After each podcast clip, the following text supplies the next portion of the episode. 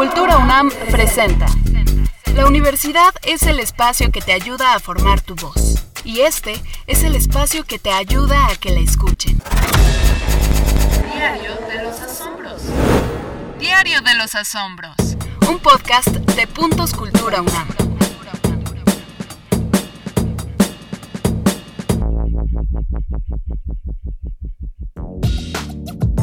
A Ana le gusta leer. Las páginas de un libro son puertas a otras realidades y otros mundos que le permiten tener mil vidas.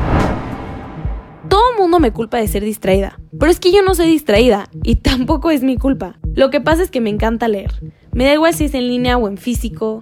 Aunque bueno, la verdad creo que sí prefiero que sea en físico porque me gusta mucho tocar los libros. Antes de la pandemia lo que más me gustaba hacer era las bibliotecas o las librerías porque me fascina el olor de los libros, el silencio de la lectura, verlos, pero obviamente gracias a la cuarentena eso es algo que ya no puedo hacer. Tampoco fue algo que al principio me desanimaba mucho porque yo pensaba que iba a tener todo el tiempo para leer. Pero es que la verdad entre los meses pasan, me doy cuenta que ya no es así.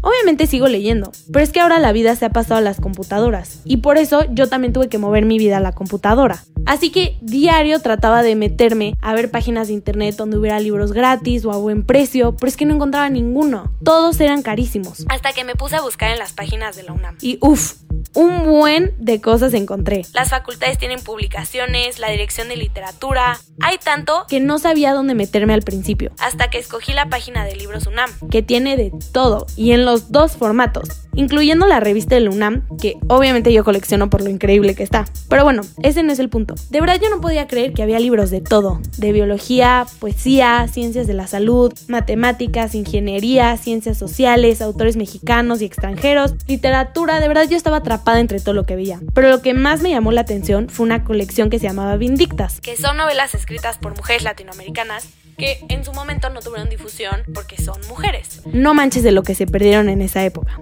De repente me empecé a acordar de lo que nos dijeron de Puntos Cultura UNAM y yo estaba tratando de ver cómo hacerle para comprar los libros y entre picar y picar botones acabé entrando a la página de comunidad. Ahí encontré a Vindictas que no solo me compré con los puntos, sino que también me lo mandaron a mi casa. Compré ese y también pedí El ataque de los zombies, que se ve muy divertido porque es un cuento medio dark que es de una niña que se convierte en piraña mutante, hay otro de zombies y eso sí, escrito por una mujer, porque solidaridad. Hasta el título de la colección está padre. Hilo de Aracne y es ilustrada. Pero bueno, ya gasté un montón de puntos, ya mi cochinito está vacío. Luego haré reseñas para no quedarme sin puntos y también descubrí la revista Punto de Partida, que está hecha con colaboración de estudiantes. A ver si yo también puedo participar. Igual así puedo seguir comprándome libros. ¿Sabías que en la mitología grecorromana, Aracne fue una habilísima y audaz tejedora que en sus bordados y tapices presentaba relatos maravillosos causando la admiración de muchos, pero que también provocaron los celos de la diosa Atenea? Cuando Aracne bordó historias indiscretas de los dioses, provocó además su enojo. Entonces, Atenea la castigó, transformándola en araña, ordenándola así a tejer e hilar historias por siempre.